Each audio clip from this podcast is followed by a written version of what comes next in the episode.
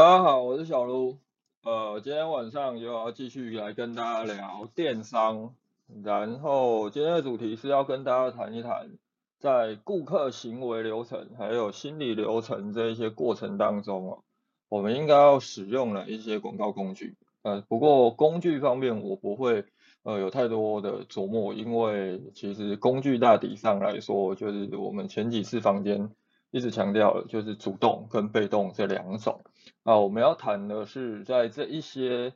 行为流程跟心理流程的过程里，顾客到底都处于什么样的心理状态，以及他们的可能对于购物的需求是什么？那我们要以什么样的方式来跟他们沟通？而谈到顾客行为跟心理流程，呃，论述有非常多，那大体上我觉得只需要记住两种，一个叫做 AIDMA。另外一个就是 AISIS，这两种分别是传统行销模式跟数位行销模式。那 AIDMA 就是一个流程比较久远的，它探讨的是我们在传统的呃广告跟行销的形式之下，消费者的状态。第一个，消费者他会先注意到我们的广告或者是我们的行销内容，接下来他会因为我们所传递的这些资讯。而对我们的产品感到有呃感到兴趣，他会对产品产生兴趣。接下来他可能会逐渐的呃，因为我们广告不断的推播，或者是哎我们广告真的拍的很好，我们的沟通诉求真的有打到他，所以他会产生购买的欲望。但是问题来了，AID 接下来这个 M 它代表的是什么？就是在传统的零售模式情况之下，假设你今天你看到广告的时间是在晚上十一点。这个时候，呃，卖场都已经关门了，你可能必须等到隔天，而且是隔天下班后，你才有可能去做购买。又或者，这个东西它可能只有在百货公司有，你平常日不会到这些呃百货商场，你可能要到假日的时候才会过去。在这过程当中，也许是二十四个小时，也许是一个礼拜，很有可能消费者会被我们的竞品的其他的广告沟通内容给拉走。我们会被掠夺，所以这个时候我们为什么要加入 M？M 它就是我们要去增加消费者对我们的记忆，我们要让消费者记住。那这个时候其实传统广告为什么会花钱呢？传统广告花钱这件事情在目前的市场上还是存在的。你你拍电视广告啊，你买杂志报纸广告，呃，虽然说价格可能没有以前这么贵的，因为现在市场也不是这么好，但是它还是比数位广告。呃，高非常多，原因是什么？其实不是在于素材制作的费用，你今天不会因为我广告是放在网络上，我我拍影片的这个制作成本就会比较低。传统广告贵是贵在我们买时段跟买曝光会比较贵，所以这个时候传统广告之所以高成本的原因就在于我们必须不断的大量曝光，去让消费者对我们产生记忆，到最后他们才会去行动。那数位行销它的行呃行为流程改变成 AISIS，基本上前面两个 AI 都是一样的，就是他接触到广告，接下来他对你的产品产生兴趣，哎，这个时候数位的消费者他会进行一个动作，叫做他会去搜寻，因为也许他可能对你这个产品不熟悉，又或者他想要了解更多这个产品的资讯，更包含了他想要去。知道其他的消费者的一些使用评价，所以他会去搜寻。那接下来 还会有一个 I，就叫做好，他可能会进一步去行动。他又或者有人讲 AISAS，他可能接着就会行动。那其实他最后那个 S 指的是社区，但是我觉得社区它应该呃，他 share 他应该要把分享放在 A 的前面，因为消费者他可能。他会搜寻完之后，哎，他觉得这东西真的不错，他会先把它分享到他的呃社群平台，又或者他会把它分享到任何一个他可以去记录的一些呃工具上面，接着他才会去做行动。那当然，今天 AISAS，它会有一个特点，就是它的这个行为模式会比较偏向我们今天主要要跟大家谈的，也就是。菲利普科特勒他在行销四点零里面所提出的五 A 流程，五 A 流程基本上它是一个相当符合我们今天不管是呃数位行销，还是说传统行销的一个零售场景，呃，更包含了它后面的 A 跟它后面的五 A 的最后两个 A 哦，它包含了我们一直在强调的，我们不能只追求单一顾客的成长，我们还要追求顾客终身价值的成长，所以他最后有加入一个倡导，而这个倡导跟 AISAS 最后的那一个。分享其实是一样的概念，我们不希望消费者他只是买了我们的商品，我们希望他还能够进一步的去跟他的亲友去分享，去推荐我们的产品。那如果我们以五 A 流程为架构来探讨，呃，我们应该使用哪些工具，以及这些工具到底应该着重在哪一些沟通策略上的时候，这就是我们今天要跟大家讲的重点。那我们先讲到第一个。也就是认知阶段。那认知阶段的时候，呃，菲利普科特勒对他的解释是，消费者认知到我们这个品牌以及我们这个产品的存在了。他也许是看到我们的广告，也许是看到朋友的分享，呃，又或者他可能是呃在经过询问的过程当中，anyway，反正他就是知道你这个东西的存在。那在认知阶段，如果说我们想要比较积极的去触及到消费者的时候，主动型广告当然是一个最关键的工具。那以主动型广告来讲的话，Facebook 广告它还是目前比较主流的一个工具。啊，其次当然就是 Google 联播网，还有几个比较常见的，像后来以在去年，去年有越来越多的广告工具出现。那这些广告工具虽然说可能目前整体效率上来讲，呃，给大家的感觉不像 Facebook 广告来的这么高，不过我个人是还蛮看好这些工具的，因为它后续可能在整个拉抬上面的一些成效是还不错，像是赖广告，赖广告因为它本身整个生态圈已经建立出一个币圈了，所以你也许可能在头两个月甚至三个月的时候，你投的赖广告。嗯，ROAS 都是赔钱的，就是你可能没有办法赚。但是当你持续的投入的时候，你后续是有可能能够产生倍增的投资报酬率。那其次，当然就是像低卡广告，低卡广告可能有些人投过，你会觉得，哎，就是它的效果不是这么好。但是如果我们要了解到一点，低卡它终究是一个以校园为主的一个社群平台，所以如果我们掌握的是特定学校。周边的一个呃行销场域的话，也许低卡广告在投资上面就会比较有效。那我们目前比较关注的，当然就是呃 TikTok，就是 TikTok 他们最近有有很积极的在召开一些说明会嘛，因为他们也开放广告后台给大家投放了。呃，我们的客户有实际上去听过，还有跟我们讨论，嗯，我个人是还蛮有尝试的意愿的。这些它都属于主动型广告。那我们要了解主动型广告，先前在跟大家讨论的时候，我们就有提到一个重点，就是为什么它的转换率这么低？最主要原因就是我们每天在 Facebook 上面看到这么多广告，那当你今天看到这一些广告的时候，你本身会刚好想要买这个产品吗？很困难。呃，即便哦，你是一个会通灵的行销人员，你都没办法做到这一点。因为这些广告工具没办法提供给我们真的这么精准的一个投放条件，所以当我们看到这些广告的时候，你可能根本就没有想买这个东西，甚至于你可能没有意识到，哦，你有这个需求，或你根本不知道有这个产品的存在。那这个时候在认知阶段，我们投放呃主动型广告的时候，我们的沟通内容很简单，我们要聚焦在。针对这些消费者，聚焦在为他们建立商品的认知。我们要针对不同消费者，他可能没有想买，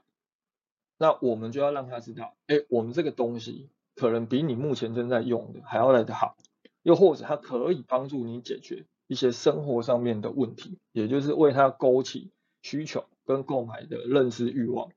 那还有一种情况，就是消费者他可能。呃，并不知道自己需要这个商品，但是他有一些生活上面的问题，呃，无法解决。那这个时候，我们可能就需要透过一些直指这些问题的内容，去让他了解到，我这个问题可能就是困扰你很久了，那你一直没有办法解决，你只能忍受。那除了忍受之外，你还有没有其他的选择？哎，可以，就是透过购买商品。所以这个时候，呃，未必一定都要靠广告的方式来投放，因为假设消费者他根本就不知道有这个商品的存在，又或者他根本不知道哦，我的问题需要透过商品来解决，那我们也许透过一些行销内容来跟他沟通，它是比较有效的。这也是我们在讲广告的时候，为什么我们要把漏斗建立出来？因为也许你在漏斗的第二层，你针对这些已经有看过商品的人。一点五层，应该称它叫一点五层。我们针对这些已经有看过商品，处于第一点五层的这些消费者，哦，我们在行销的时候，就不要再让他继续看到呃商品销售页的导外连接，我们让他看到的是内容页的导外连接，我们为他建立购买需求。那也许这个时候你的广告成效会稍微提高一点。那另外一个去协助消费者触及广告，呃，在认知阶段对产品有更高。认知的一种方法就是被动型的行销工具。那被动型广告当然是一种切入方式，只是这个被动型广告，呃，我们依然还是建立在它可能必须要叠加在主动型广告的背后，就是消费者已经对这个产品有认知了，又或者你要很清楚的了解你的这个商品，它是在消费者进入某个阶段之后，它可能都会有购买需求的。例如，当你今天你呃成为新手爸妈了，你可能会有买婴儿车、买婴儿床、买呃各种儿童座椅、呃买奶粉啊、尿布啊各种产品的需求。哎，这个时候你不知道该怎么买起的时候怎么办？你可能就会去搜寻，又或者你会直接去搜寻这些产品字。所以被动型广告它是一个相对简单。如果在认知阶段来讲，我们就是针对关键字的量体去切入。找到那些真的呃搜寻量很大的关键字，你去投资广告。那当然还有一种情况，这些关键字有时候消费者在购买的时候，他会有一些资讯需要了解。我们前阵子其实就有观察到一件事情，就是说 Google 它会把一些知识型的内容或者是资讯型的内容，呃稍微排排名往前提。就例如我我们就发现到，哎，当我今天搜寻婴儿车。婴儿床，那我们搜寻这些关键字的时候，其实消费者的意图很清楚，我就是要买婴儿车、买婴儿床的嘛。哎，但是有时候在底下自然排序的地方会穿插几篇内容，教你如何挑选婴儿车跟婴儿床。那这个时候，Google 它其实是在做一个测试，就是说，哎，消费者当他搜寻婴儿床，他想要买婴儿床，但是他有没有可能会有想要了解？如何挑选婴儿床的需求？那这些内容其实你平常也都可以去布局。就是当你发现到，好，我的我所销售的商品有某几个关键字，它的搜寻量真的很大。那投资广告当然是一个很好的切入方向，在认知阶段的角度来看。那另外哦，我们除了投资广告之外，去撰写一些内容，让它取得好的排名，其实对于公司来讲，是一个蛮不错的。避险的策略就是说，至少，嗯，如果你能够取得好的排名，通常它的点击率都不会太低，甚至最高可能可以到百分之三十左右，左右代表也有可能会更高。那这个时候，假设每个月有一万个人搜寻这个关键字，那你能够取得百分之三十的点击，这代表什么？这代表你每个月网站会有三千个点击流量，这不需要花你半毛钱的。这都是我们在认知阶段可以去进行的一些工具选择跟沟通的策略。那认知接下来再到第二个 A 的部分，就是所谓的诉求阶段。诉求阶段，菲利普科特勒对他的说明是，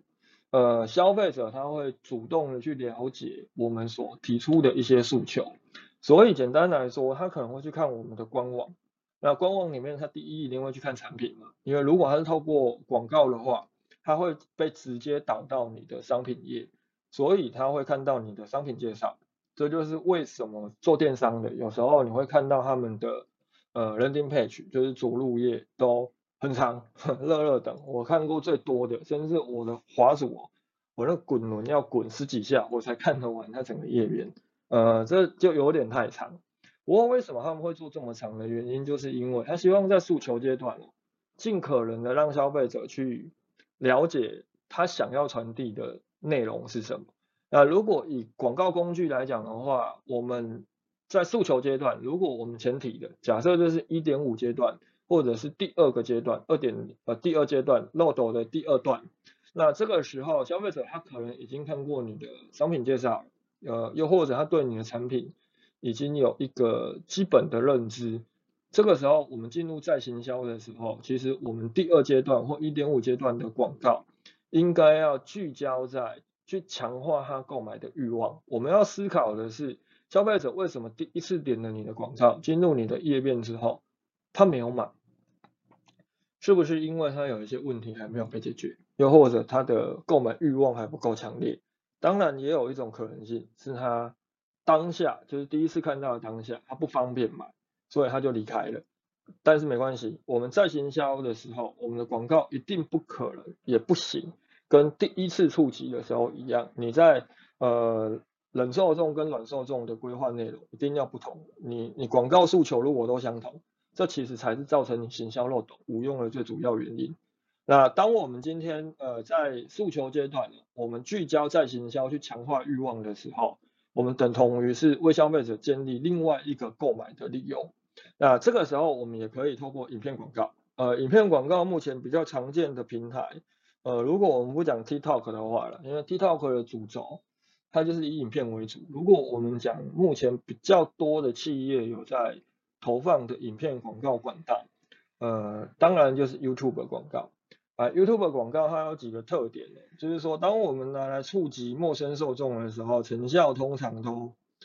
不会呃。呃，非常好，原因很简单，你们今天上 YouTube，如果你没有买 YouTube Premium，你就是要去看影片的嘛，不管你是要去看呃游戏影片，还是你要去看老高都可以，那你一定不会希望看影片的这个呃过程被打扰，所以你看到广告之后，你一定会在第一时间把它点掉。但是如果我们是在诉求阶段，我们才投入影片广告。那我们的沟通策略跟主动型广告一样，我们都是为了帮消费者强化欲望，或者是强化他们的呃更进一步的购买需求的时候，诶，有可能你的影片第一秒出现的时候，你先直接让他看到产品，让他看到他可能心智当中已经有记录了这个产品，又或者你的产品名称，又或者你的品牌，你。呃，在销售业当中很强而有力的一句广告 slogan，一句呃销售的 slogan，哎，这个时候有某可能他在看到广告的那个瞬间，他会被吸引，接下来就会想要进一步的把你的影片广告看完，因为他过去可能并没有看到这个影片广告，所以在诉求阶段，我们应该要做的重点，其实沟通内容方向很简单，我们就是要强化消费者的购买需求跟购买欲望。如果以认知阶段来讲，我们就是让消费者认知到有这个产品的存在，认知到，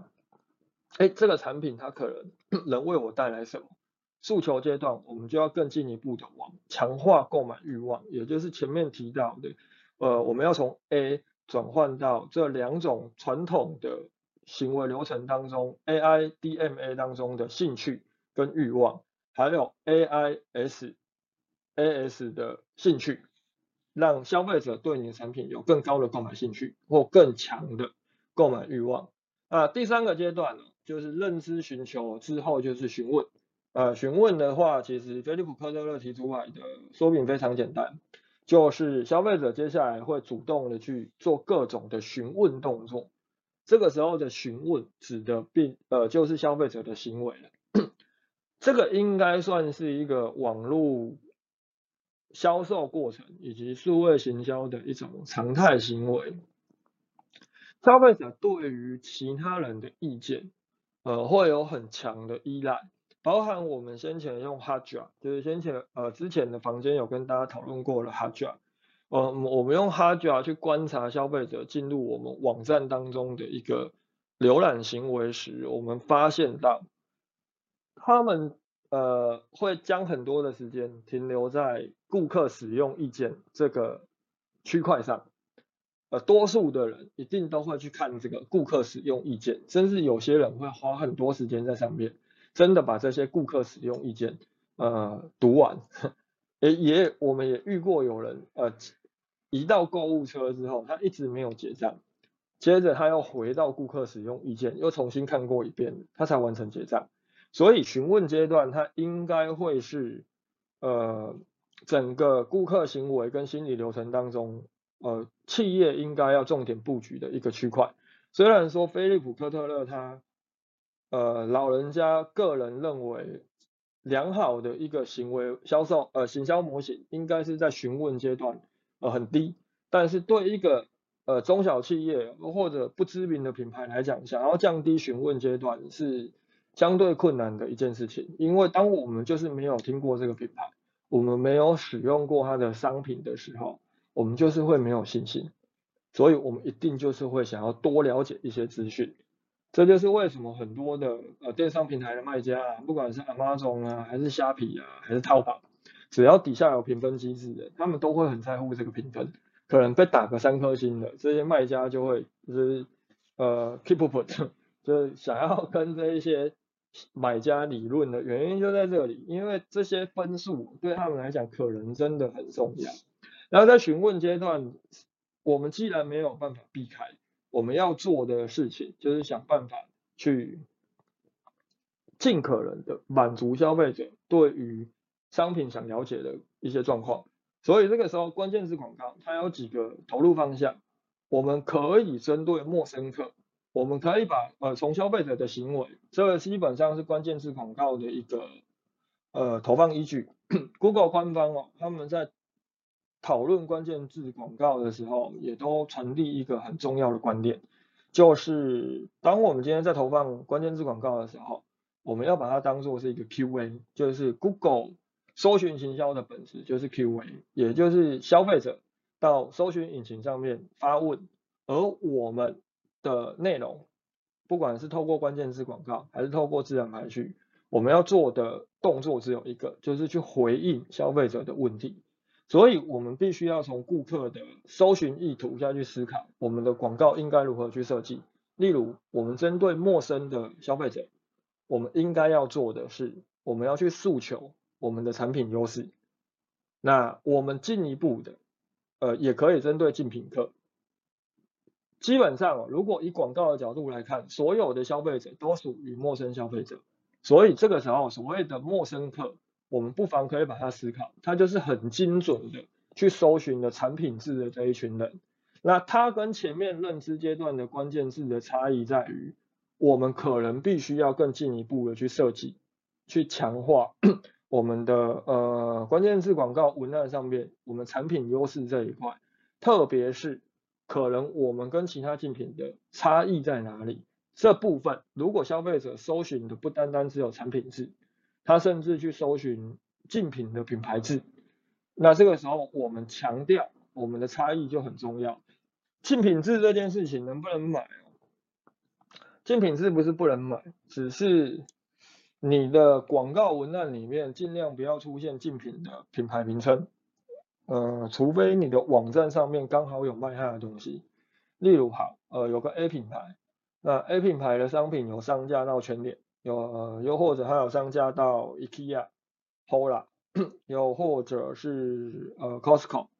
那这个时候这一些通路，它如果有做电商平台，它就可以去购买 A 品牌的竞品呃品牌关键字，这个是没问题的。但是如果你里面并没有它的商品，而你去买了它的关键字，而且你在你的广告文案上面直接写进这个品牌的名称，甚至于你你直接写了一个什么呃购买叉叉叉品牌，这里最便宜，那这个时候你就可能会涉嫌广告诈欺，以及你可能会去侵犯到对方的商标权，这个是买竞品质的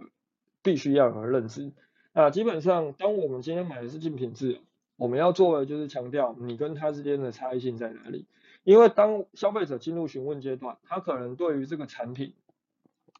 对于这个品牌已经有一个基本的认知了，所以我们就要在他的这个心智认知为基础的情况之下，让他对我们的广告产生更浓厚的兴趣。那还有另外一个就是潜在客，潜在客我们要做的就是让他认知到。哎，你其实是需要这个商品的，那在什么样的情况之下，消费者可能会处于这个状态？就是他搜寻的不是产品字，他搜寻的是一个生活上面的问题，他搜寻的可能是一个疑难杂症。这个时候他才叫做潜在客。就例如我们今天如果我们卖香氛，我们卖呃香氛蜡烛，我们卖水雾机，我们卖精油，那我们除了去针对哎有书面需求的人之外，有没有可能有些人想要使用香氛产品，是因为他家里也许是有一些异味，呃，不管是下水道的异味，还是各种呃湿气呀、霉味啊，那这个时候他们也许会去搜寻，呃，房间有异味，呃，如何解决？又或者房间异味这些关键字，那它都属于潜在客，只是针对这些潜在客，呃，我个人是不太建议去。从关键字广告的角度切入，你可能比较偏向于要去撰写一些可以获得好的自然排序的内容，去触及这些消费者。我们很常遇到一个状况哦，就是说，呃，谢义倩，呃，伊斯兰老师他在前几天有发了一个贴文，它里面有讲到一个案例，我觉得蛮好的。他说，来假设今天有个品牌，他是卖 POS 机的，他是卖点餐机的。哎，那这些品牌他们可能想触及到一个受众，叫做呃餐饮创业者，因为这些餐饮创业者也是他们的潜在受众。但是问题来了，他们可能也许会去买一些关键字，叫做呃创业开店，或者是呃餐厅创业、咖啡店创业。但是问题来了，当消费者今天他去搜寻这些创业字的时候，他绝对不会是直接想到我要买 POS 机。他想了解的是一些我创业可能需要注意什么事情，又或者哎，他想了解一些创业的步骤，所以这个时候你的广告即便有高曝光，但是它的点击可能会很低，甚至它你会白白的浪费掉很多无谓的广告费在这个无效点击上面。这个其实就是我们在思考潜在顾客的时候应该要有的一个切入重点。但是相对来说，如果我们是透过内容的方式，呃，我们透过内容，即便消费者点击了，呃，他最后没有跟你买，但是我们有很大的试错空间，因为我们没有花任何的钱，而且消费者他如果假设真的看完你的内容的，或者他点进去，他发现到哦，原来这个是卖 POS 机的，有没有可能他当他未来真的开店了，他有有点餐机，有有购买 POS 机需求的时候，他会记得你。又或者他可能会回头来找你，这两种不同的切入方式，呃，两种不同的工具，其实切入方式是一样的，差别在于我们面对的受众，他可能没有当下购买需求的时候，我们就要尽可能的使用，呃，有试错机会，以及呃，可能不需要去花费广告，或者广告成本，我们投入成本比较低的这种。工具去触及他们。呃，另外其他的两个阶段，就是五 A 流程当中最后两个阶段就是行动，行动没什么悬念，就是购买你的商品嘛。啊，最后就是畅谈，也就是说，菲利普科特勒他希望消费者购买完商品之后，不要只是买完了就好，他还要进一步去进行畅谈。啊，在这两个阶段，我个人是建议，不要再用任何的广告费去做。投入了，就是说你不要再用广告费去针对可能已经有呃潜在购买需求的人，呃去去诱发消费者行动，又或者你不要用广告费去诱发消费者去做推荐的行为，更包含了今天也许我们可能会利用一些折扣码，利用一些呃优惠手段去吸引消费者去帮你们推荐，呃这不是不行。只是这一些推荐通常嗯都假假的，而且呃根据我们实际上做过问卷调查，呃大概有四成的消费者呃他可能会在拿到你们的好处之后，他会回头去呃删除掉他的呃推荐，或者删除掉他分享出去的内容，哎这还是比较好的。有些人他可能会回头去真心讲真心话，就是讲你的东西其实不好。那这个时候你要回头去把你的优惠收回来，它可能又会再引发另外一个品牌危机。啊，基本上这部分就是我们今天要跟大家讲的几个重点，就是从五 A 流程的角度来看，那在前面的三个阶段，认知、诉求以及询问这三个阶段，呃，我们应该使用哪一些行销工具，以及我们应该要用什么样的沟通策略来引导消费者进入下一个阶段，又或者他在当下就完成行动了。这是我们今天要跟大家讲的几个重点。啊，今天的主题就到这里。我们礼拜四一样会开放，礼拜四要来跟大家聊，呃，二零二二年，我觉得做数位行销跟电商，呃，几个值得观察的方向。那一样，现在时间是十点整，呃，我们就保留两分钟。如果有什么问题的，欢迎举手。呃如果没有问题，就先跟大家说声晚安。